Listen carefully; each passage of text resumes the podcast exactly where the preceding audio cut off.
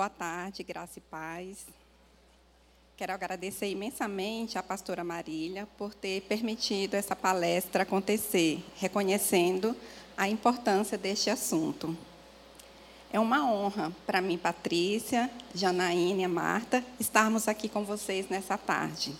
Somos três enfermeiras apaixonadas pela nossa profissão e pela nossa especialidade, que é a estomoterapia, que atende três áreas: estomias, feridas e incontinências. Nosso objetivo é compartilhar nosso conhecimento com a, com a saúde da mulher, principalmente a saúde pélvica. Percebemos a necessidade de um olhar diferenciado para esta área tão negligenciada por muitos. Ocorre muita ocorre, e com isso ocorrendo muita divergência de profissionais e isso de profissionais no tratamento e isso tem, impacta, tem tido um impacto ruim no restabelecimento do problema do paciente. Na nossa prática, ouvimos pacientes sendo orientados que é normal perder urina, como se não tivesse tratamento para este problema e que, e que passam um ano buscando resolução. Uma avaliação completa e um treino diferenciado específico para cada paciente contribui para a resolução e mudança da qualidade de vida. E com isso, o paciente perde o medo de sair de casa, tá? E, e ter um convívio melhor com as pessoas, tá? Vou passar a palavra hoje, é uma tarde, que vocês, a Marta vai fazer a, realizar a palestra, e vocês fiquem à vontade, após a palestra, para fazerem pergunta. Perguntem mesmo, tirem todas as suas dúvidas. Nós vamos fazer duas dinâmicas aqui, para que vocês saiam daqui experts em assoalho pélvico. Tá bom? Boa palestra.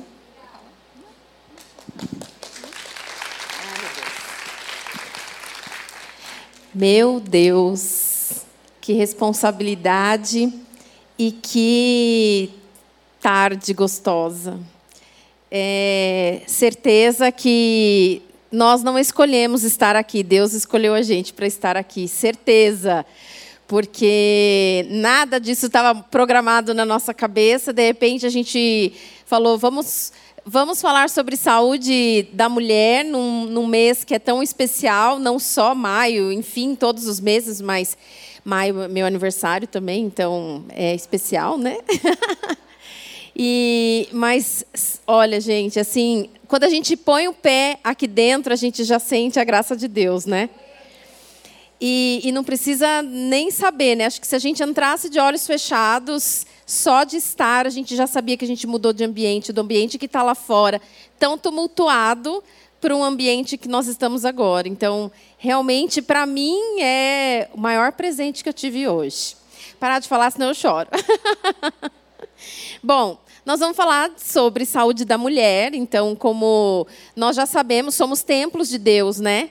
Então, Ele nos deu um, um corpo, Ele nos deu uma inteligência, Ele nos deu uma sabedoria e que a gente precisa guardar, cultivar isso, preservar tudo isso e dar frutos em cima disso, né? Então, hoje a gente veio compartilhar com vocês, eu acho que aprender junto com vocês sobre esses cuidados que às vezes para nós parecem tão simples, para outros não, né? Para muitos, esses cuidados que quando a gente fala de saúde da mulher, é muito negligenciado, como a Patrícia falou agora no começo.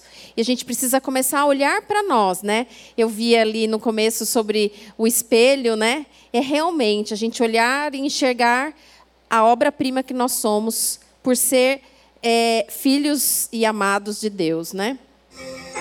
Ai, Jesus, meu Deus. Posso? Por onde eu mudo? Aqui, mudei.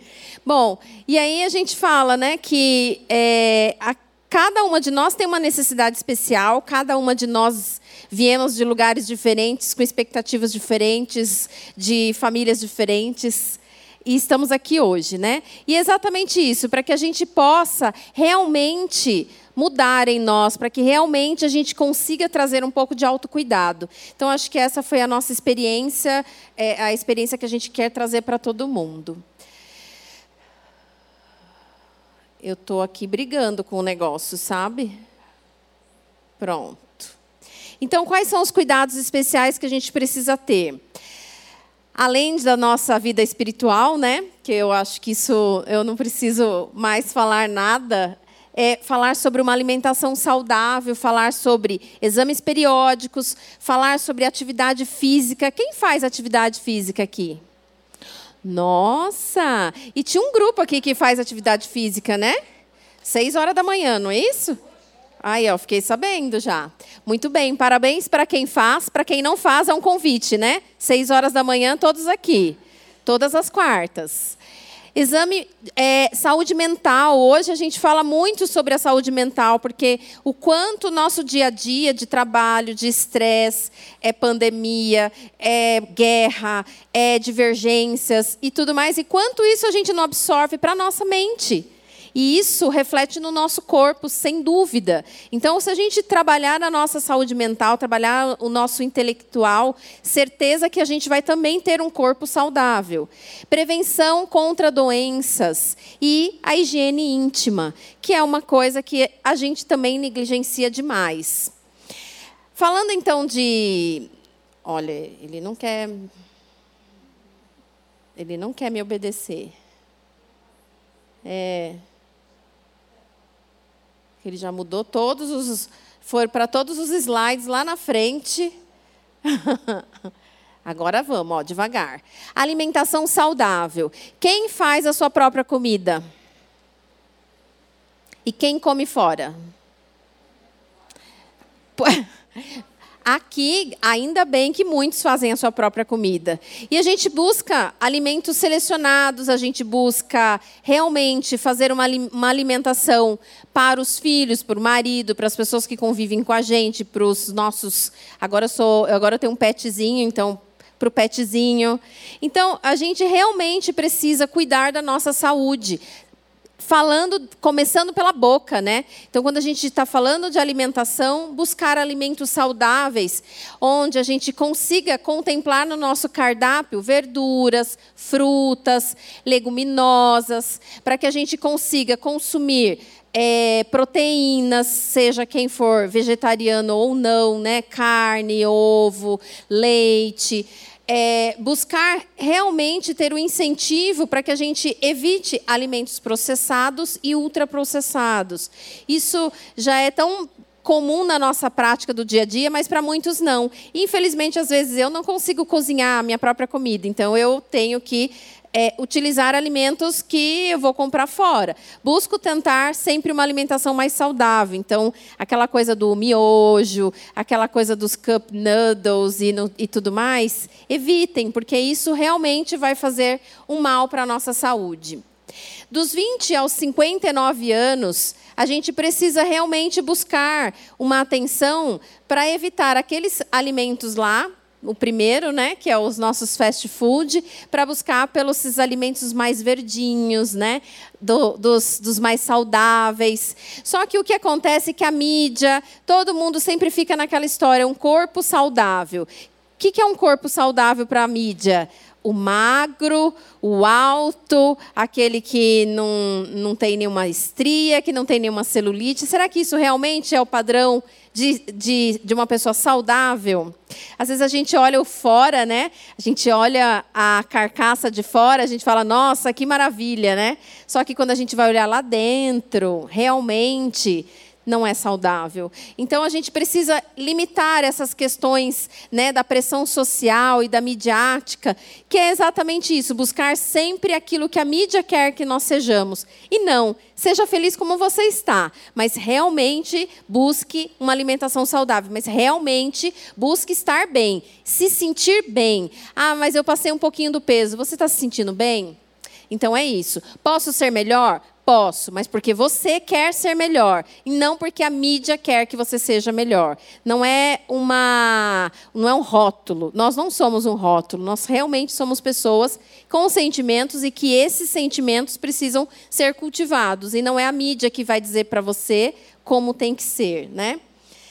Quando a gente, nossa, quando a gente está falando então sobre tudo isso, é buscar é, hábitos que vão trazer melhor saúde, por exemplo, os exercícios físicos regulares, alimentação equilibrada, água. A gente fala muito sobre beber água, beber água, mas às vezes a gente nem sabe o quanto que a gente precisa beber de líquido, né? Então existe uma recomendação de que cada um de nós precisamos beber 30 ml por quilo de peso. Então faça aí o cálculo da sua, do seu peso. Então 30 vezes o seu peso é a quantidade de líquido que você deveria beber durante todo o dia. E não adianta a gente virar e falar assim, ai, puxa, eu tinha que ter bebido 1.800 ml. Tomei 100, agora estou quase na hora de dormir, vou tomar os 1.700 que está faltando. Não, gente, tem que realmente tentar. E é isso, um dia de cada vez, um dia por vez. Hoje eu não consegui, mas amanhã eu vou conseguir. Hoje eu não consegui 1.800, eu consegui 1.300. Ok? É o que você conseguiu, é o seu desafio do dia. Ah, hoje eu não consegui vir aqui na quarta-feira, acordar às seis da manhã para eu conseguir fazer exercício. Tudo bem. Na próxima quarta tem de novo, você vai tentar de novo. E todo dia é assim que a gente vai vencendo os nossos obstáculos. E um sono adequado. Nós precisamos, quando estiver próximo aí para dormir, porque eu sei que tem muita gente que acaba tendo é, dificuldade para dormir, precisa tomar remédio para dormir. O que, que, a gente precisa? Ir acalmando a nossa mente, acalmando a nossa, os nossos pensamentos antes de pensar em dormir. Então, já vai desligando um pouco o celular, a gente fica muito ali né, nas redes redes sociais, ligado o tempo todo e a cabeça trabalhando, trabalhando, trabalhando. Então desliga um pouquinho, desliga a televisão, pega um livro, ouça uma música. E aí, com certeza, você vai trazendo um pouco mais de calmaria nesse coração, um pouco mais de calmaria nessa mente, para que você consiga trazer um sono mais adequado. É... E aí, quando a gente está falando de outras questões. Ó, Acho que eu tenho que virar bem para cá.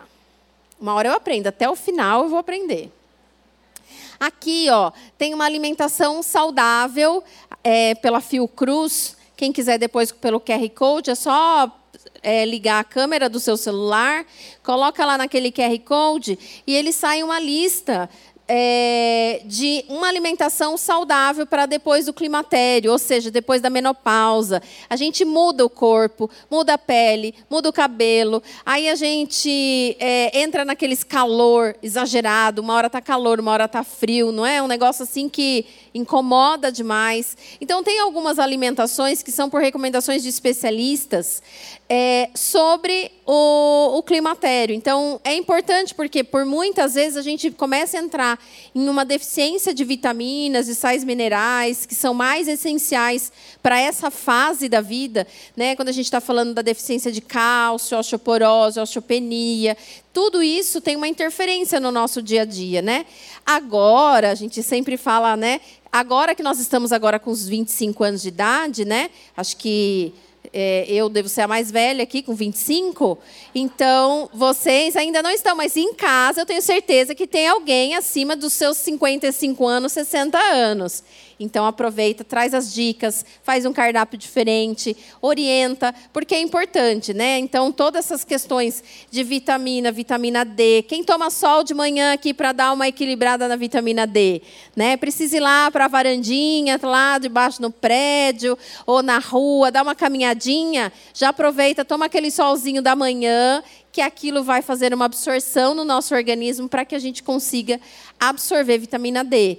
E aí, vitamina A, complexo B, prebióticos e probióticos. A gente vai falar um pouquinho de constipação, sabe aquela, aquela dificuldade de evacuação? Isso é importante, porque às vezes a gente fala assim, bom, vou ter que comprar remédio. Não, nós temos prebióticos que são facilitadores para a nossa flora intestinal.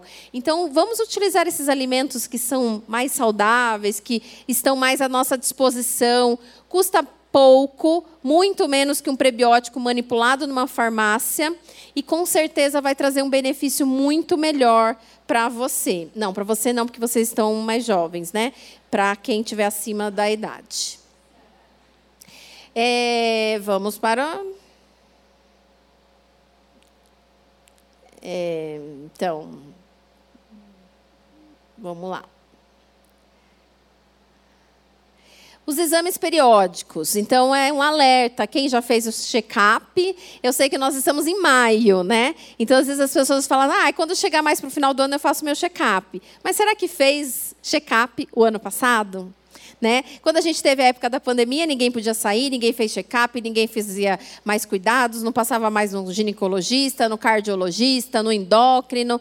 Mas é importante a gente colocar lá na nossa agenda, minha pendência do ano fazer um check-up. Então, passarem especialistas que possam solicitar exames para vocês, as mulheres, né? Nós estamos falando de mulheres, então, realmente ir no ginecologista, fazer o preventivo, avaliação e diagnóstico de prevenção de câncer de colo de útero, de câncer de mama entre outros, né? A gente não está falando só disso, mas é importante que você coloque lá na sua agendinha, sabe aquele post-it que a gente põe lá no, na nossa geladeira? Bota lá, fazer o meu check-up e se não for só você, os que estiverem em casa também é importante, né? Que possa fazer. A gente tem que cuidar dos nossos também, né? A gente não vai cuidar só de nós. Saúde mental.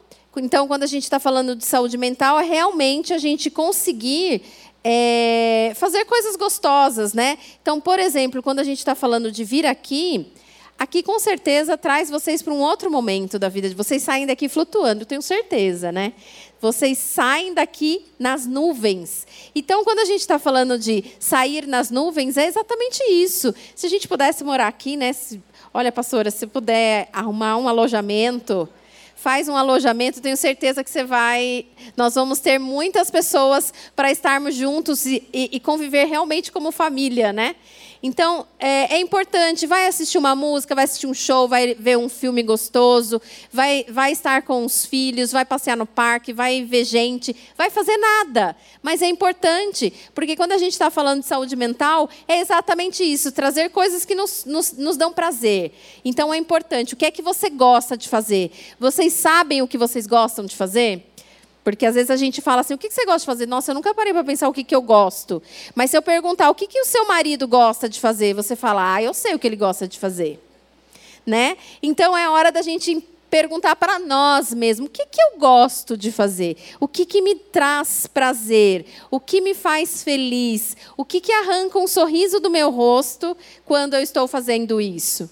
Então pare para pensar nisso e faça. Tire do papel, tire só dos pensamentos e cuide de você também. É, prevenção contra doenças, né? Então precisamos conhecer o nosso corpo, precisamos realmente buscar é, uma vida sadia, precisamos realmente buscar uma vida cristã e que realmente precisamos respeitar o nosso corpo. Então, para isso, precisamos cuidar deles para que realmente a gente faça um lembrete em relação à prevenção contra doenças. É, vamos falar de fatos ou mentiras, né? Se é mito ou verdade, algumas questões. Então, quando a gente está falando de higiene íntima, a gente está falando, por exemplo, de sabonetes. É, alguém já ouviu falar que sabonete íntimo faz mal à saúde? Já. E ao contrário também, que usar sabonete íntimo é bom, eu posso utilizar. Né? Então, quando a gente está falando sobre isso, não usar o sabonete íntimo porque acha que isso vai ter alguma complicação, isso é mito. Porque o, o, o sabonete íntimo, ele realmente ele tem um controle de pH próximo do nosso pH da nossa flora vaginal. Diferente dos outros sabonetes comuns que não têm esse pH. E isso faz um desequilíbrio nessa flora. E aí sim vai aumentar um risco é, para que você seja mais susceptível para a infecção. Então, utilizar um sabonete específico é importante. Então, os sabonetes comuns, eles são com um pH mais alcalino e que favorece o aumento de, do crescimento de fungos e bactérias. Ao contrário do pH é, do sabonete íntimo, que ele está mais próximo à nossa pele, que é entre 5,4 a 5,9. Então, podem usar tranquilamente que isso não vai fazer nenhum malefício. Então é mito. Aí, usar o lenço umedecido. Usar ou não usar o lenço umedecido, né? Então, o que, que é, os, os especialistas falam em relação a isso? A gente pode utilizar o lenço umedecido é, em algumas ocasiões. Então, às vezes eu estou menstruada, às vezes eu estou em algum lugar, vou para alguma festa, ou eu estou em algum lugar, vou viajar, vou ter que passar por vários banheiros públicos, às vezes não tem papel. Eu posso utilizar. O que, que é importante é você não deixar esse, é, essa região úmida, porque o, o lencinho umedecido acaba deixando muito úmido a vagina. Só que aí você bota a calcinha, que já vai ficar mais abafado, e aquilo vai acabar aumentando é, o desconforto em relação ao crescimento de fungos, bactérias, e isso vai começar a incomodar, e aí pode dar coceira. Então é importante que realmente é, eu, eu só utilize o lenço umedecido quando realmente eu precisar ou em alguma ocasião especial. Caso contrário, papel higiênico normal, sem perfume, você pode utilizar. Absorventes diário, eles não são recomendáveis para que você utilize todos os dias. Se você está usando o absorvente diário, é porque alguma coisa não está certo. Então precisa corrigir isso. Então lá naquela história de buscar um especialista para avaliação daquele check-up, é importante você falar, porque alguma coisa está tendo, ou é uma secreçãozinha que não está boa, ou é algum escapezinho de xixi, qualquer coisinha ali não está bom. Então, o ideal é que você não utilize. Aí, claro, por quê? Porque ele também vai abafar muito mais essa região, favorecendo ainda também fungos e bactérias nessa região. E aí a gente vai aumentar o corrimento vaginal. E às vezes a gente utiliza aquele que é perfumadinho, né? Que é ainda mais, né? Eu não quero ficar úmida, ainda quero ficar cheirosa. Só que aí eu utilizo o lencinho, aí pego o lencinho, terminou de fazer, pego o absorvente, coloco e vou. E aí a gente às vezes esquece até de trocar aquele absorvente, né? Então é importante que se você decidir usar por algum motivo, porque está incomodando, lembre-se que precisa trocá-lo, lembre-se que existe um risco. Então vá buscar um atendimento para entender o que está acontecendo com essa região. As calcinhas, né? Então, as calcinhas, a gente fala assim, ah, dormir sem calcinha é melhor. Realmente é melhor, porque você deixa a região arejada, você consegue deixar com que ela respire melhor. Vocês vão ver que ao longo do período que vocês começarem a ficar sem calcinha durante a noite para dormir, vocês vão ver que às vezes fica até uma secreçãozinha a mais é, no período da manhã, porque durante a noite ele produziu e ele saiu. Diferente quando a gente está com a calcinha apertada, calcinha que não seja de algodão ou com próprio absorvente, isso vai abafando e a gente não permite que as coisas aconteçam. Então, essa região ela é assim mesmo. Então, deixa ela livre à noite, tome seu banho, deixa ela livre. Sabe o que você pode fazer? Bota uma, um shortinho de, de, do pijama, que aí você fica sem a calcinha, tá lá só o shortinho que já é levezinho, é folgado, você não vai usar nada apertado, e aí você não fica se sentindo tão incomodada. Mas façam a experiência que vocês vão ver como é diferente. Então, o importante é escolher as calcinhas mais confortáveis, inclusive para o dia, não só para a noite. O uso de sabão neutro, como o sabão de coco, para que você evite as irritações da região é, da vulva. Quando a gente está falando de sabonete, às vezes esquece um sabão, é, bota muito sabão e aí fica a roupa com um resíduo de sabão. Então, isso pode incomodar. E isso, nós estamos falando para nós, mulheres que já estamos na fase dos 25 anos, mas também temos as crianças, né? as filhas. Então é importante também já começar a educar as, meninas que nós temos em casa sobre esses hábitos que são importantes, porque elas são o nosso reflexo. Sempre vão ser os nossos reflexos. Então, se você fizer algo que você acredita estar certo, mas agora está aprendendo que não está certo, ela vai entender que está certo, ela vai fazer também. Então, vamos corrigir desde o comecinho, né? É... Próximo.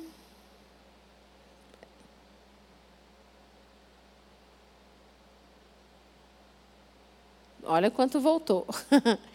Lavar a calcinha no chuveiro. Às vezes a gente faz isso, né? Lava, deixa ali, seca, guarda, ou enfim, e usa de novo. Não pode. o ideal, se você quer lavar, porque lavei para tirar um pouquinho de qualquer coisa que ficou ali, tudo bem. Mas depois, volta lá, lá para lavar com a roupa junto, porque precisa lavar. Se eu fico deixando nesse ambiente do banheiro que está é, tá com o, o, o vapor da água quente, lembra que a parede às vezes até mofa. Imagine como é que não vai ficar a calcinha. Então, não deixa ela ali pendurada. Você pode lavar, mas não deixar ela pendurada para reutilizá-la, porque isso também vai aumentar o risco de proliferação de, de bactérias e outros patógenos da, dessa região.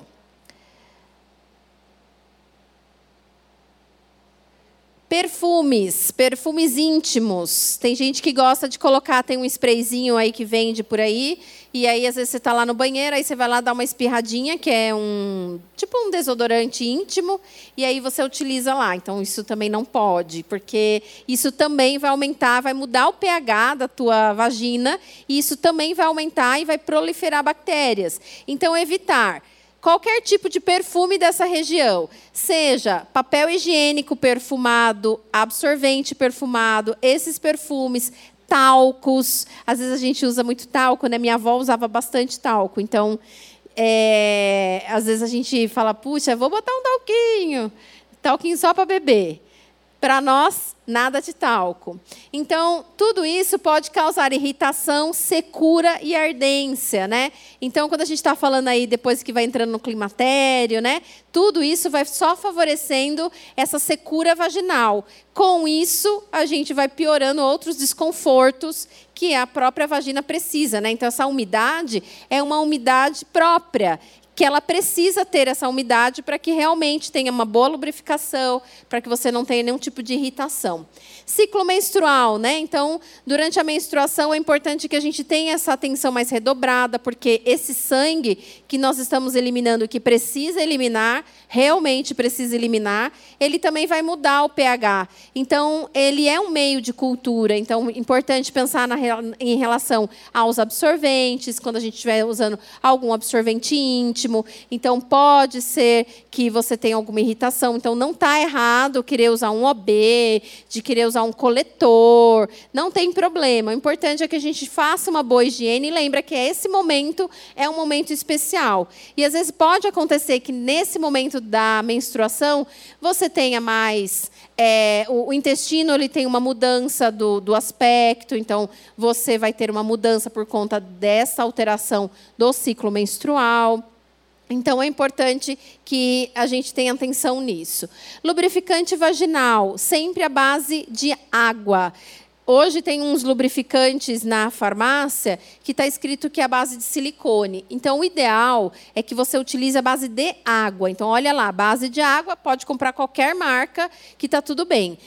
É, e também não é errado e nem, nem faz mal utilizar o, o, o, lubrificante. O que não pode, por exemplo, numa relação sexual, eu, eu ter desconforto porque eu não tenho uma lubrificação mais como anteriormente e não utilizar um lubrificante. Isso irrita, aumenta o risco de infecção, porque você vai fazer fissuras na mucosa vaginal, pode sangrar, pode ter infecção, tanto vaginal quanto urinária.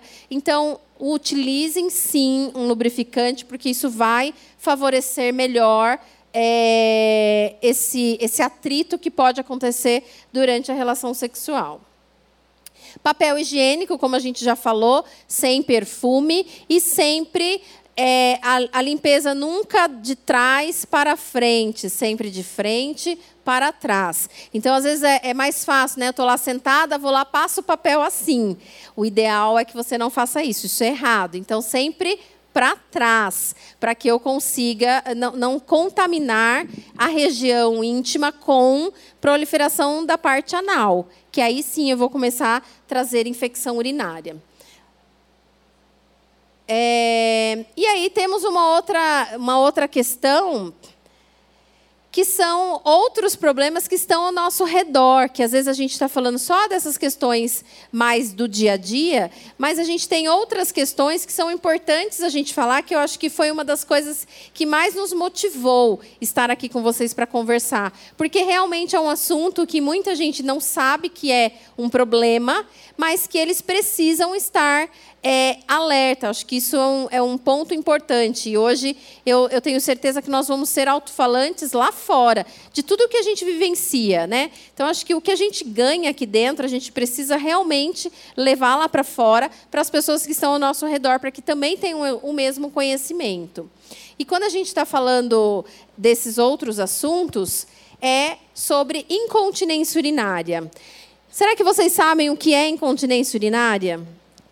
Todo mundo aqui sabe? Sim ou não? Sabem o que é? Então, para quem não sabe, nós vamos falar um pouquinho sobre este assunto, que eu acho que é faz parte da nossa rotina do dia a dia. Às vezes não faz parte da nossa, mas faz parte de algum familiar que está ao nosso redor. Meu Deus!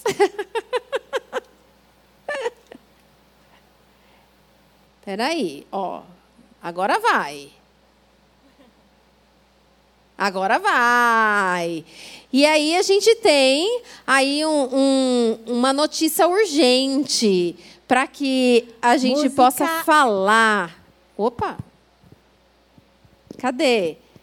Temos um, um plantão urgente aí? Chegou? É isso? Cadê? Cadê a Abigail? Oi! Cadê? Ah!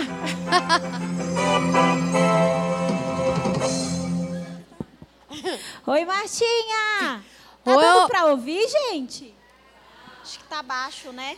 Abigail, tá você tá, tá onde, Abigail, Oi. hoje? Oi, Martinha, tudo bem? Martinha, olha só, eu estou aqui na Batista dos Estados Unidos. Meu Deus! Acredita? Você pois tá é. aí? Estou aqui na Batista dos Estados Unidos. Olha quanto brasileiro tem aqui, Martinha. Meu Deus! O câmera tá mostrando para você quanto brasileiro tem aqui. Tem muito brasileiro aqui, pois porque é. aqui tem muita gente, viu? Exato. E hoje aqui nós estamos assim cheios de surpresas, porque hoje é um, um encontro de mulheres. Exato. Na verdade, esse encontro está acontecendo em todas as batistas do mundo e nós vamos nos conectar hoje com vocês, porque a mesma palestra que está aí também está aqui. Nossa, e é aqui a gente está falando de incontinência urinária. Exato, nós estamos cronometradas. Então eu estou aqui com a dona Celina.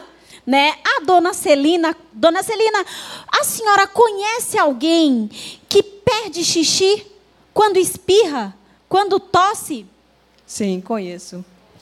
Pois é. Vamos ver, ela, Martinha... Ela está de férias? Ela está de férias aí nos Estados Unidos, é isso? Ah, não. A dona Celina aqui, ela é proprietária, ela não ah. trabalha. É, ela é empresária.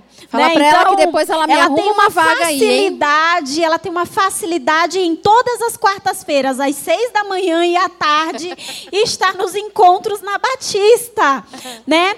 Aqui nós temos a Dona Zélia, ah, Dona Zélia. Você conhece todo mundo, Do, hein? Conheço, claro, né? Eu sou frequentadora.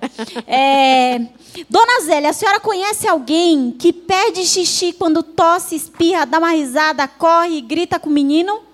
Eu. Ai, meu Deus do céu! Olha, ela. Já aconteceu. Então, ela está no lugar correto, você concorda?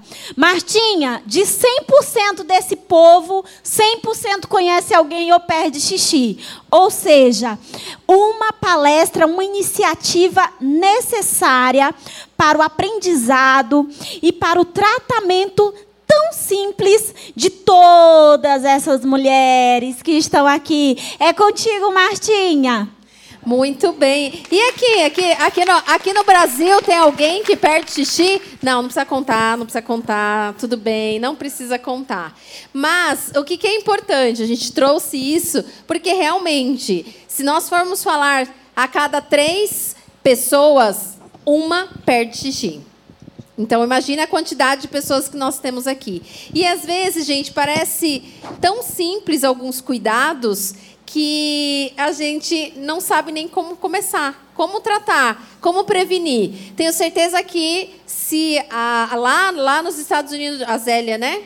Não é a Zélia? Era, né? Então, como é que é? Ah, o ponto está aqui me falando, é a Zélia, é verdade, a Zélia. Se, se a Zélia soubesse como tratar isso, com certeza ela nem teria hoje nenhum tipo de desconforto.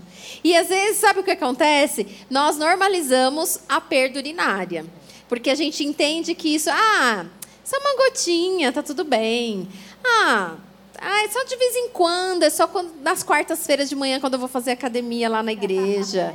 Só, imagina, não tem mais. Ai, é que eu dei muita risada e aí estava com a bexiga cheia, é por isso que eu perdi. Então a gente normaliza. Ou a gente fala assim, não, mas também eu já tenho 70 anos, né? Ah, 70 anos também já está na hora, né? Gente, perder xixi não é normal em nenhuma fase da vida. Em nenhum momento da vida da gente a gente tem que perder xixi. Então coloque isso para você. Não é normal e eu não posso perder xixi em nenhuma fase.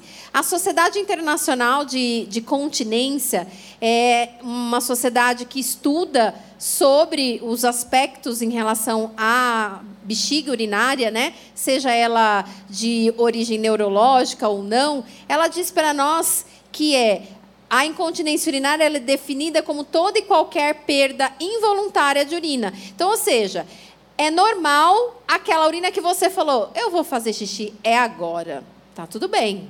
Isso não é incontinência.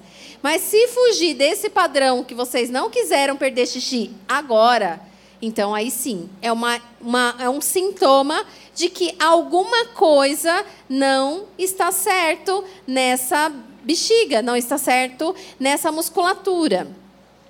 Qual é o nosso cenário hoje? Né? Então, isso aqui é um estudo brasileiro de 322 mulheres de 18 a 85 anos. Antigamente, a gente falava que perder xixi para o idoso estava certo. Hoje, tem mulheres de 18 anos perdendo xixi.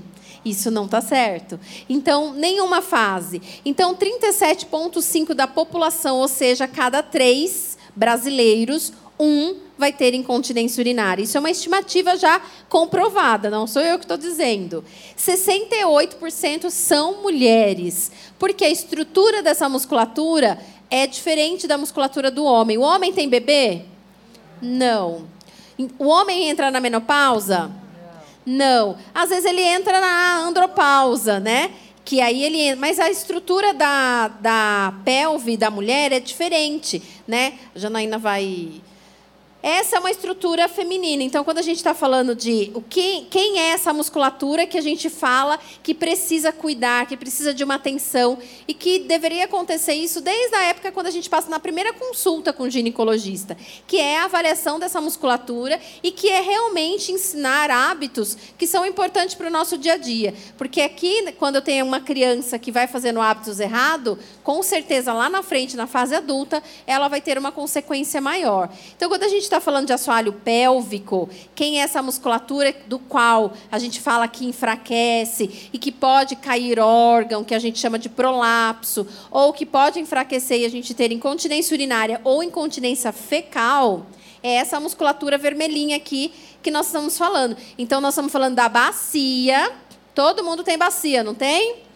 Todo mundo tem. Nessa bacia, ela é oca. Se a gente tirasse essa parte vermelha aqui, ela é oca, é só uma estrutura vazia. Mas Deus é tão perfeito que ele pensou exatamente em tudo quando ele olhou para essa pelve e falou: aqui vai caber um bebê, aqui vai sustentar uma bexiga, um útero, um ovário. Então eu preciso que alguma coisa não vai cair aqui embaixo.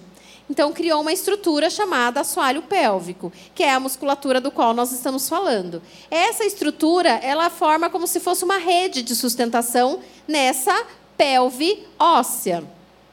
Aqui é o nosso intestino, que vem parar aqui atrás. Aí a gente tem o ovário e o útero, que também estão acoplados nessa mesma região e a gente tem a bexiga urinária, que é a qual nós estamos falando agora, que também está acoplada aqui nesse meio. E quando essa estrutura está muito enfraquecida, algum desses órgãos pode cair pelo introito vaginal ou pelo reto. Então você pode ver o reto saindo pelo ânus, como você pode ver a bexiga saindo, o útero saindo. Isso chama-se prolapso, porque essa musculatura está enfraquecida. Mas e aí, eu consigo prevenir isso? Consegue, gente. Com hábitos mais simples do mundo, a gente consegue. Mas só que a gente precisa conhecer. Né? Se a gente não conhece, a gente não sabe e a gente vai continuar perdendo xixi. E aí aquele absorvente que a gente falou que não pode, aí você fala, mas se eu não, não puder usar o absorvente, eu vou ficar com a calcinha molhada de xixi. E aí como é que eu vou fazer? Então eu prefiro usar o absorvente. Não, vamos tratar, vamos cuidar disso, né? 68 então é mulheres, 57% é, é, perdem xixi à noite, durante a noite. E quando a gente está falando do idoso, pior ainda, porque o risco do idoso levantar na madrugada para ir fazer xixi, ele acaba tendo o risco de queda. Então é importante que a gente tenha uma atenção mais especial também para a noite. Então aquele líquido, aqueles 1.800 ml que nós falamos lá atrás, e que você esqueceu de tomar e você decidiu tomar tudo de uma vez, vai ter uma, uma interferência durante a noite. Precisamos dormir? Nós falamos lá atrás, né, que uma noite boa de sono faz parte desse processo da saúde feminina, da saúde é, como um todo, né? Seja do homem ou seja da mulher. Só que para eu dormir, eu não posso acordar com vontade de fazer xixi. Alguém aqui levanta à noite para fazer xixi? Sim. Alguém aqui levanta mais que três vezes durante a noite para fazer xixi?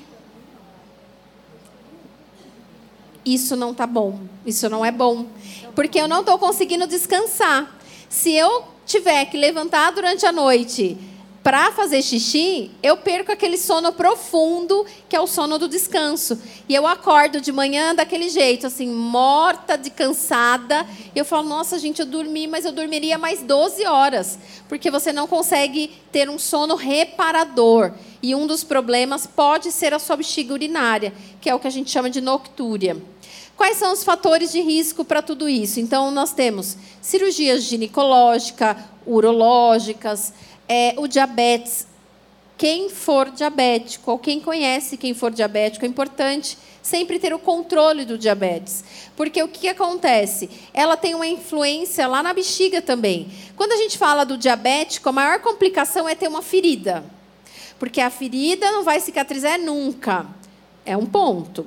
Só que existem outros pontos importantes, como retinopatia, ou seja, o paciente não conseguir mais enxergar por conta desse diabetes, porque ele vai ele vai corrompendo toda essa parte neurológica de comunicação, então isso pode acontecer na visão, mas isso pode acontecer na bexiga urinária. E aí a bexiga começa a encher, encher, encher, encher, encher, e você não consegue perceber que a bexiga está cheia. Por quê? Ao diabetes ele danificou a sensibilidade, essa resposta de sensibilidade que a sua bexiga tem para te alertar. Opa, estou com vontade de fazer xixi. Então, isso é importante. É, parto, fórceps, então a gente sempre fala dos partos, né? Então, o número de partos é um fator de risco. O número de parto vaginal é um fator de risco. Ah, mas então é melhor fazer cesárea do que normal? Não. É melhor continuar com, a cesárea, com, a, com o parto normal. O parto cesárea não tem indícios nenhum que ele é um, um fator protetor para essa musculatura. Mas a falta do preparo do parto, a falta do acompanhamento, a, a forma como o bebê nasce de uma forma fórceps, ou de um, um, problema durante essa gestação, ou a obesidade da gestação, ou diabetes gestacional, tudo isso pode ter uma interferência. Então, não é o parto vaginal, e sim as consequências que o parto pode trazer porque ele foi mal conduzido. Então é importante ter um acompanhamento durante toda a gestação para que realmente esse bebê possa nascer saudável e não é gordura que diz que você é saudável, uma, mãe gestante saudável. Tabagismo, então, para quem fuma, é importante aí pensar, porque é um fator de risco. O envelhecimento é um fator de risco, porque nós estamos falando da perda dos hormônios, principalmente das mulheres, né? Quando entra na menopausa, a gente vai perdendo aqueles hormônios que são importantes para hidratação, lubrificação, proteção dessa musculatura pélvica. É, exercício de alto impacto. Então, quem faz exercício de alto impacto, ou seja, pulando é, jump, crossfit, é, saltos constante, ou quem for atleta de alto impacto, de alta performance, aumenta o risco. Porque lembra que essa musculatura ela é uma redinha e eu fico pulando, pulando, pulando, vai chegar uma hora que a, a física sempre contra, né? Então, se eu se eu tô lá magrinha, tá tudo bem eu vou trabalhar essa musculatura e esse peso vai ficar mais controlado. Só que a gestação é um fator, por quê? Porque existe um bebê crescendo e pesando em cima dessa musculatura, além do seu peso que você ganhou durante a gestação. E o exercício de alto impacto, da mesma forma, quanto mais força você vai fazendo contra essa musculatura, mais risco dela ficar enfraquecida. Cirurgias da próstata, então o homem também, olha, o homem apareceu aqui que é quando ele faz algum tipo de cirurgia na próstata. A obesidade, então lembra nossa, nossa, o nosso abdômen mais avantajado vai pesar contra o assoalho pélvico e aí ele também tem um risco. Hereditariedade, a parte hormonal, e aí faltou um outro aspecto aqui que é a constipação. Então, intestino preso. Alguém tem um intestino preso aqui? Que evacua a cada, sabe lá Deus, perder de vistas? Pois é, então esse é um fator de risco também para. E quem faz força para evacuar também é um fator de risco importante. Então, a problemática. Então, tem uma alta incidência na população feminina após a menopausa, sim. É, doenças que podem ser observadas como fator de riscos podem aumentar essa ocorrência, por exemplo, como o diabetes. Exercícios de alto impacto associado ao esforço físico também. Ah, mas então eu não vou mais fazer exercício físico. Vai, é só saber identificar essa musculatura, saber reconhecer essa musculatura que você pode fazer os exercícios. O vilão não é o exercício de alto impacto, o vilão não é o parto normal, o vilão é a falta do conhecimento que nós temos dessa musculatura. E os fatores de risco, né? Tabagismo, as doenças pulmonares. Então, quem tem tosse crônica corre o risco de perder xixi também, porque aumenta a pressão do abdômen contra o assoalho pélvico. E aí, se ele começa a ficar mais enfraquecido, a gente vai perder xixi nesse momento. Acho que a gente podia fazer uma dinâmica de conhecer mesmo realmente quem é a pelve, né? Vamos ficar em pé um pouquinho? E, e algo que a gente fala assim, né? É, a dança, ela é realmente algo que faz o movimento dessa musculatura. Às vezes a gente trabalha e fica muito tempo sentado e a gente esquece que existe um corpo que precisa ser oxigenado. E ficar sentado aumenta o risco também de, da gente ter dor pélvica, por exemplo, porque congestiona toda essa região da pelve. Então é importante, vamos fazer uma, um alongamento.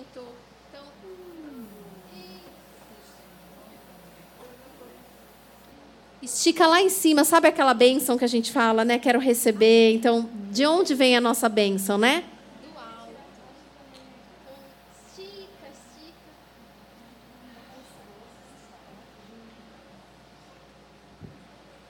Será que a gente sabe respirar? Respirar com o diafragma. Porque com a respiração do diafragma, a gente faz com que nosso abdômen ele faça uma expansão, porque a gente está usando o diafragma. Com isso, eu vou aumentar o meu abdômen, né, porque eu vou encher, e o assoalho pélvico ele vai se movimentar. E quando eu soltar o ar, esse assoalho pélvico ele vai subir para sua posição normal. Então, ou seja, eu vou conseguir trabalhar com a respiração de uma forma conectada, sinérgica, essa respiração com o meu assoalho pélvico. Opa, tem alguém aí e esse alguém precisa ser despertado, que é a sua musculatura pélvica. Então, vamos respirar, nós vamos respirar em quatro segundos com o diafragma. As, e não é com o ombro, tá? É só o diafragma. E nós vamos soltar em seis segundos com a boca. Então, respiro pelo nariz, pegando o ar, enchendo lá no abdômen e solto pela boca, soprando para soltar mesmo. Então, sabe aquela, aqueles pensamentos, aquela dor, aquele cansaço? Agora nós vamos tirar de dentro da gente jogar tudo para fora. Vamos lá? Vamos respirar? Vamos lá? Um, dois, três. Agora. Respira um, dois, três, quatro. Segura. Solta o ar. Dois, três, quatro, cinco. Relaxa. Difícil, né? É, mas a gente tem que respirar certinho. Hã? Respirando de novo, só com o diafragma. Então lembra que tem que fazer um barrigão, tá? Sabe? Empurrar o barrigão para fora e depois trazer ele para dentro, soltando o ar. Vamos lá? Respira. Um, dois, três, quatro. Solta o ar. Faz barulho mesmo. Três, quatro, cinco. Relaxa. Tudo bem? Façam isso todos os dias.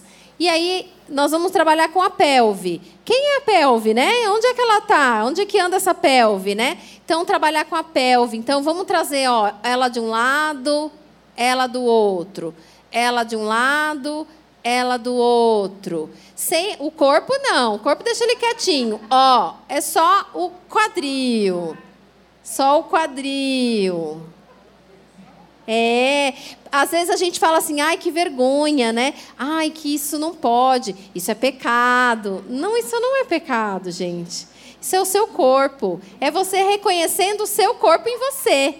É só isso, né? É, exatamente. Traz ele para frente, traz ele para trás. Para frente, para trás. Para o lado, para o outro para frente, para trás, para um lado, para o outro. Muito bem, parabéns. Não é tão difícil assim, né? Só que é bom vocês treinarem em casa, viu? Para que realmente vocês trabalhem essa. Isso é uma das formas da gente trabalhar dor pélvica. Tem muita gente que tem muita dor. E aí, quais são os tipos de incontinência, né? Então, a gente falou que muita gente tem, a cada três pessoas, uma tem, e a maioria delas são mulheres. E quais são os tipos, né, de incontinência? Então, quando a gente está falando de incontinência, a gente está falando. Quando a gente está falando de incontinência, ela é um tipo de disfunção dessa musculatura. Então, quando a gente está falando assim, disfunções do assoalho pélvico, olha quanta coisa pode acontecer com essa mocinha quando a gente esquece que ela não existe na nossa vida. A gente vai lá na academia, fortalece o braço, o bumbum, a perna, o abdômen, a ponta do nariz e esquece que tem um assoalho pélvico que também precisa ser fortalecido. Então a gente está falando de incontinência urinária, de esforço, que é aquela quando a gente está falando da, da tosse, né, do espirro, peguei peso, fiz algum esforço maior, eu perco xixi. Incontinência de urgência, que é aquela que a gente tem que sair correndo para ir fazer xixi. Quando a gente fala assim, nossa, eu deveria assistir um filme inteiro, eu não consigo assistir o filme inteiro porque eu tenho que sair correndo para fazer xixi. Continência mista, quando tem associação das dois tipos de incontinência. Isso pode acontecer pré e pós-parto também. A gente fala também de disfunção vesical intestinal na infância. Sabia que as crianças também sofrem de disfunções do assoalho pélvico? Sabia que tem muitas crianças que são negligenciadas o desfraude, porque a gente acha que é tão bobinho o desfraude. Ah, imagina, desfraude é rapidinho. Não é causa trauma nas crianças e essas crianças começam a sofrer lá na frente. Então, tem crianças, às vezes, de 10, 11, 12, 13, 8, fazendo xixi na cama ainda e que ainda não conseguiu sair da fralda. E, às vezes, a responsabilidade é nossa como adulto, porque a gente quer que a retirada da fralda seja do nosso jeito e não do jeito que a criança precisa. A criança tem a vontade dela e o momento dela, do amadurecimento neurológico dessa continência. E se eu não respeitar esse processo, ele com certeza vai ter um problema lá na frente. Então, vamos olhar para as nossas crianças, porque certeza que esses maus hábitos vão influenciar na saúde pélvica da criança. Aí tem os pacientes que têm algum tipo de disfunção neurogênica, que precisam passar um catéterzinho na urina, na bexiga para tirar o xixi. Prolapso dos órgãos pélvicos, que foi aquele que a gente falou. A constipação crônica, que é aquela constipação, aquela a dificuldade que vocês têm de evacuação. E a gente vai falar na frente. E a incontinência urinária pós-prostatectomia. Então, para o homem que tem é, faz alguma cirurgia. Então, para a sociedade internacional, incontinência urinária de esforço, então é toda e qualquer perda de urina associada a algum tipo de esforço, ele tem que estar associado. Não dá para ser diferente. É, e aí é exatamente isso, ó, exercício de alto impacto, tossir, espirrar, dar risada, isso pode ter uma influência. A urgência, então tenho que ter aquele desejo súbito, estou lá fazendo arroz, e de repente me dá aquela vontade de fazer xixi, eu tenho que parar de fazer o arroz, desligar o fogo e correr para o banheiro. Porque se eu não fizer isso, eu vou perder xixi. Então, essa necessidade urgente de ir ao banheiro vai fazer com que eu tenha que acabe perdendo xixi. Então, isso é importante. Então, esse esse videozinho que faz, né? Essa coisa, exatamente, tem muita gente que fica assim no meio do caminho, não consegue seguir uma viagem inteira porque perde xixi ou porque eu preciso ir, você não está entendendo, eu preciso ir urgente no banheiro, né? A mista, então, a associação das duas, dos dois tipos de incontinência. É, incontinência, aí a gente vai ter incontinência até durante a relação sexual, a gente vai ter incontinência é, por transbordamento, que é quando a gente está falando daquele paciente que teve um AVC, que teve algum problema neurológico que pode acontecer de ter resíduo dentro da bexiga. E o diagnóstico, como ele é feito? Né? Então, a gente tem que fazer uma boa anamnese do paciente, avaliar. É importante para que a gente consiga entender como é que está essa musculatura e entender se tem algum outro fator associado a isso. Então, é importante buscar é, um profissional que possa atendê-los nesse sentido. Incontinência urinária tem tratamento? Depois de tudo isso que a gente está falando, né? Será que ela tem tratamento? É para ter, né? Que com, a, com, tanta, com tanta tecnologia que nós temos hoje nesse país, se a gente não falar que tem só lá nos Estados Unidos, né, que vai ter, vai ter tratamento, né? Os tipos de tratamento, então a gente tem hoje no mercado cones vaginais, que são uns pezinhos como se fosse aquele que a gente usa no braço, mas a gente usa para a região vaginal, para o trabalho dessa musculatura. A gente tem um trabalho que se chama biofeedback, é como se fosse um game, sabe? As crianças que jogam videogame, o biofeedback funciona como um videogame. Treinamento muscular, então esse treinamento muscular pode ser para relaxar a musculatura, como pode ser para fortalecer. Terapias comportamentais, que é aquilo que a gente já falou, beber água, sentar para fazer xixi, que é uma das coisas que a gente não faz porque a gente tem medo de pegar alguma infecção, porque a gente ensina os nossos filhos que tem que fazer xixi assim e não sentar para relaxar a musculatura. Então, hoje a gente anda com álcool, anda com lencinho para tudo quanto é lugar, tem tanto, né? Então, passa um lencinho, passa um papelzinho ali e aí você senta e relaxa essa musculatura, porque essa musculatura tensa também é um fator de risco para perder xixi.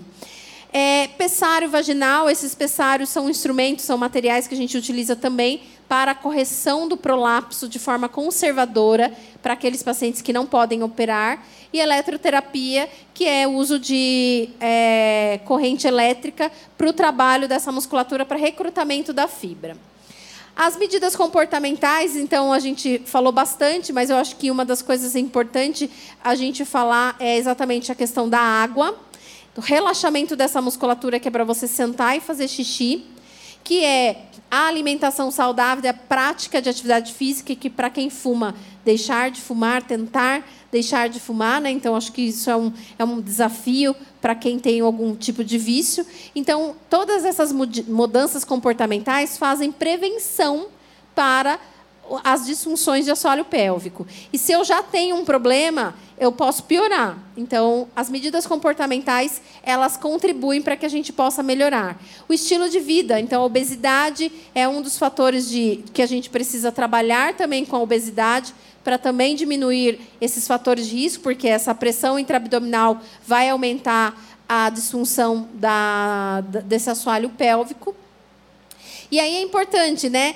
É, quando a gente pensou em trazer isso para vocês hoje, exatamente porque essa informação para o público, de uma forma geral, é muito pequena. A gente não vê ah, na mídia social a gente falando que perder xixi não é normal e que sentar para fazer xixi não vai trazer infecção e que a constipação é um problema, é um fator de risco. E aquele prolapso, aquela bola que você sente na vagina, não é normal, é um prolapso, é um órgão que está se projetando para fora e que é importante que a gente possa fazer a correção. Então, tudo isso faz com que nós trabalhemos um pouco mais as nossas comportamentos. E a gente entra com as disfunções evacuatórias, né? Que é a constipação, o nosso vilão da vida, né?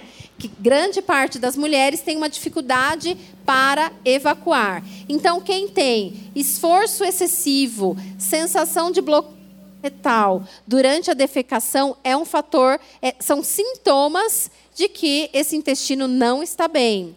Fezes endurecida, sensação de esvaziamento incompleto, desconforto abdominal, inchaço e distensão é que seu intestino não está saudável. Se ele não está saudável, é um fator de risco para você comprometer aquela musculatura que nós conversamos.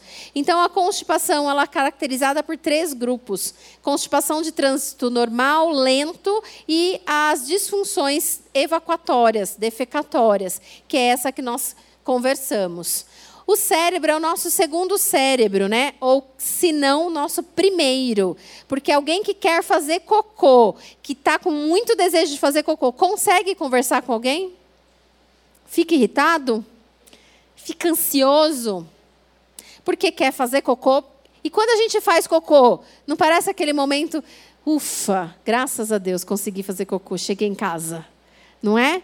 Então é importante. Por quê? Porque ele libera também, ele faz a produção serotonina, aquele, aquele hormônio gostoso que nos traz é, sensação de bem-estar. Então, ele, por isso que a gente fala que ele é o nosso primeiro cérebro, né? E aquele ditado que fala hoje eu estou enfesado porque eu estou irritado, é exatamente isso, aquela coisa das fezes parada. 80% da nossa imunidade está no nosso intestino. Então, se eu não tiver um intestino bom, nossa imunidade também não vai estar boa. E sabe aquelas doenças que a gente fica tratando, buscando melhorar, é, doenças autoimunes? Se o meu intestino não estiver bom, a probabilidade de também não ser bom o nosso tratamento é muito grande, porque ele está trabalhando com isso. Então, se nosso intestino não vai bem, provavelmente muita coisa não vai bem. E quem nunca, né, foi viajar e falou não, três dias, três dias que eu não vou no banheiro porque eu não consigo fazer fora de casa.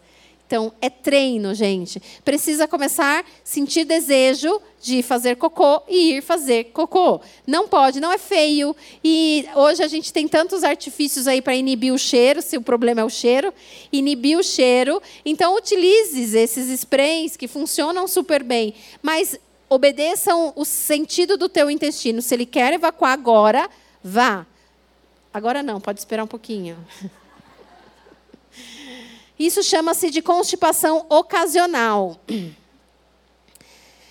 E a Abigail vai entrar de novo? Peraí, começou de novo a Abigail. Onde anda a Abigail? Onde está a Abigail? Oi, oi Martinha, voltando aqui. Eu estou na Europa. Opa, né? já? Europa. Mas como tu viaja, hein? Na verdade, é que a gente consegue fazer translado, né? Teve um povo na Bíblia aí que foi Vai, no, vai, vai de, vai de né? trem. Eu sou igual Elias, ninguém sabe, mas tudo bem. Ó, oh, é o seguinte, estou aqui na Europa com a, com a dona Maria. Dona Maria, a senhora conhece alguém que tem dificuldade para fazer cocô? Sim.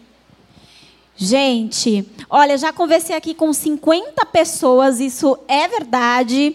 E as 50 pessoas ou conhecem ou elas mesmas têm dificuldade para fazer cocô. Vamos ver mais, algum, mais uma outra pessoa que tenha dificuldade ou conheça alguém que tenha dificuldade.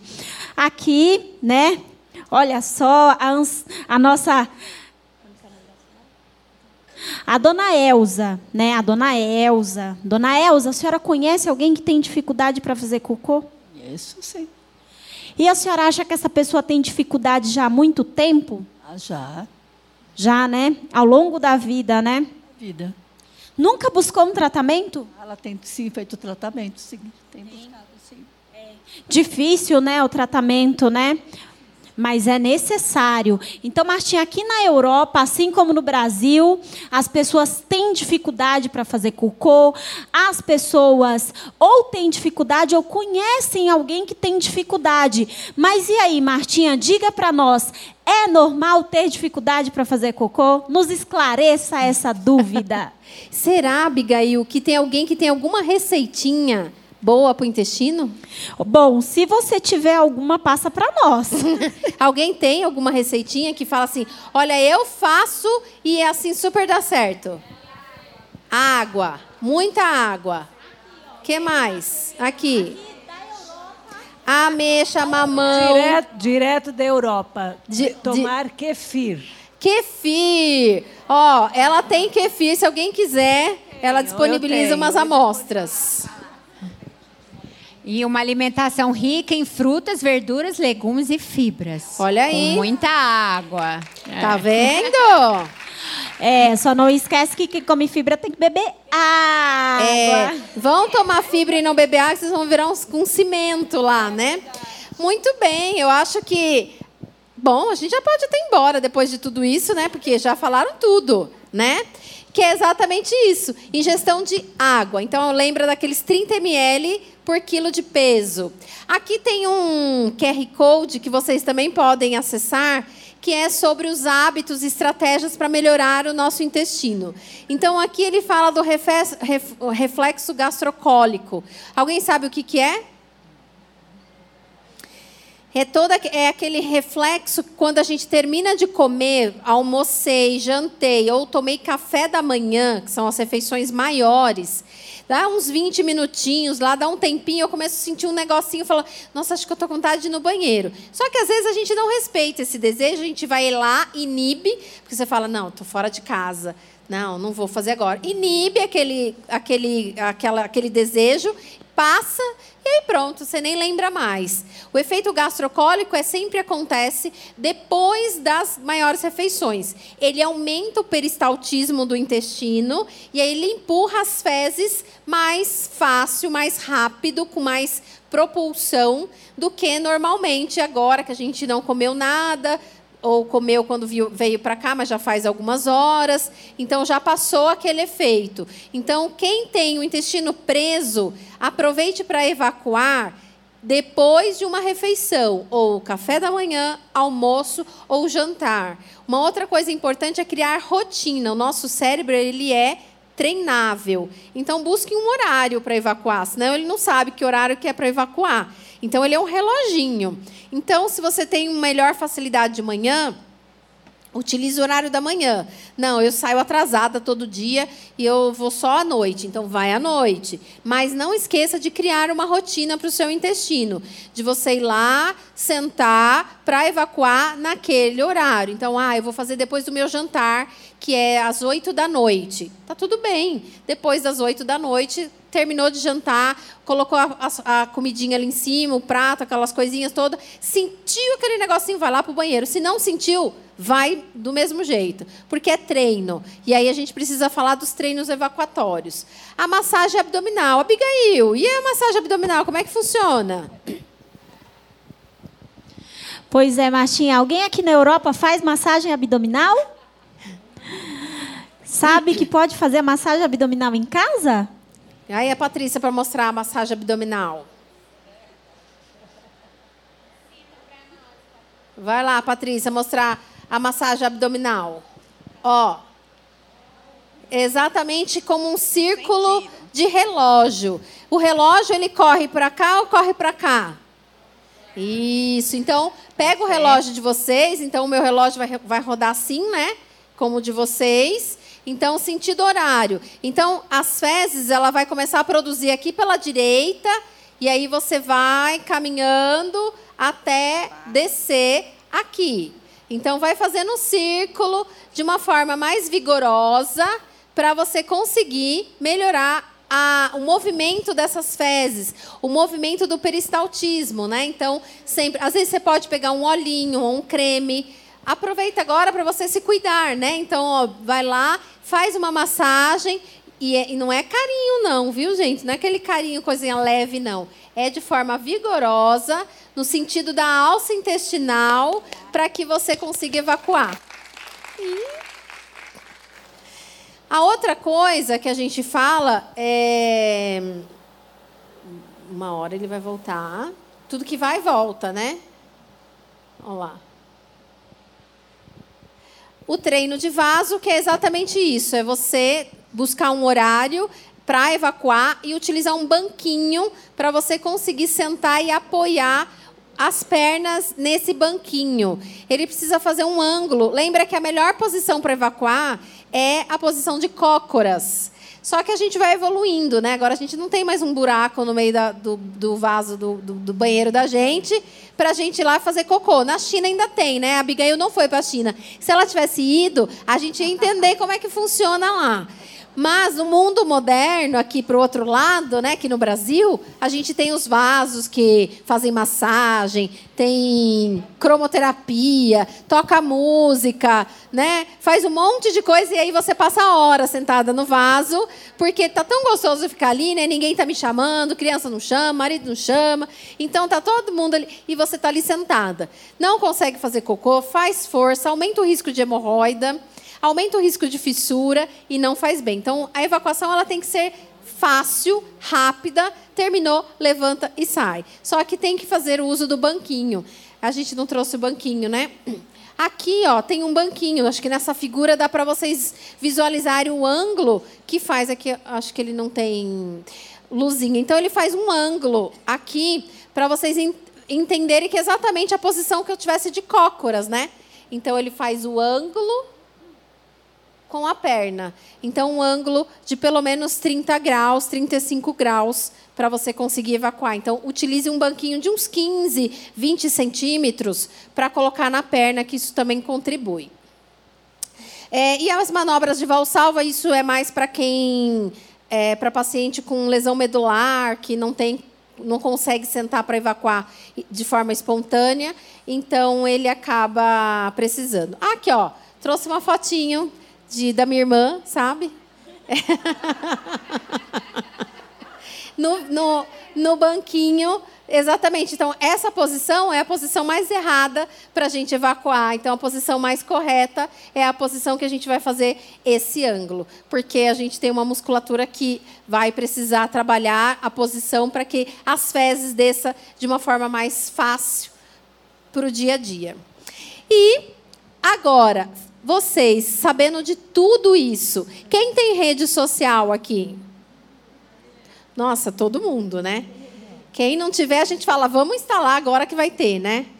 Hoje, a missão de todos nós é realmente a gente espalhar isso para a nossa rede social. Então, falar a experiência que você teve hoje, não só a experiência de conversar comigo, porque essa experiência com certeza não foi a das melhores, mas eu tenho certeza que a experiência que vocês vivenciam com Deus, que vocês conversam, que vocês estão conectados, é a melhor experiência que tem para que as pessoas, outras pessoas possam saber. Se eu fizer na minha rede social e uma pessoa estiver visualizando, se nós estamos aqui em 50, são 100 pessoas. E se mais 50 colocarem, já são 200, são 150. Então, quanto mais pessoas nós pudermos falar, é melhor. Então, coloquem lá. Perder xixi não é normal. Coloca lá, sentar para fazer xixi. constipação. Use um banquinho para evacuar. Isso tudo vai fazer com que você tenha é, além de trazer esse conhecimento, você também possa disseminar aquilo que você aprendeu. Eu acho que era isso que nós tínhamos para falar. Esperamos que, que linda. vocês tenham uh! gostado. Muito! Amamos! E, e aqui Vocês os nossos, nossos contatos também. Amamos, gente. Muito obrigada, Marta, Patrícia e a Janaína. Janaína. Realmente, eu fui muito agraciada. E vocês, gente? Muito, aprendi muitas coisas. Que Deus abençoe muito. Nós vamos espalhar Viu? Realmente assim, ó, tá aqui os contatos, gente, contato todos os contatos mundo. aí, tira uma fotinho aí, porque aquilo que é bom, a gente deve passar, né? Muito obrigada, foi além do que a gente podia imaginar. Viu? Que Deus abençoe. querida. Obrigada, viu, querida? Abençoe grandemente a vida de vocês, o trabalho de vocês, viu, queridas? Vamos nos colocar de pé. Muito obrigada por vocês terem ficado. Alguns tiveram que ir, porque eu sei que tem compromissos. Mas muito obrigada de coração por terem ficado até aqui. Nós fomos agraciadas, não é, gente? Que dom, talento de vocês. Sei que o Senhor é com vocês e já abençoou, né? Agora eu vou despedir de vocês. Espero vocês aqui quarta-feira. Estaremos juntas aqui. Amém? Que a graça do Senhor Jesus Cristo, que o amor do Deus Pai e que as doces consolações do Espírito Santo de Deus seja sobre a sua vida e sobre a sua família. Vá em paz, que Deus te abençoe. Muita saúde, gente. Deus te abençoe.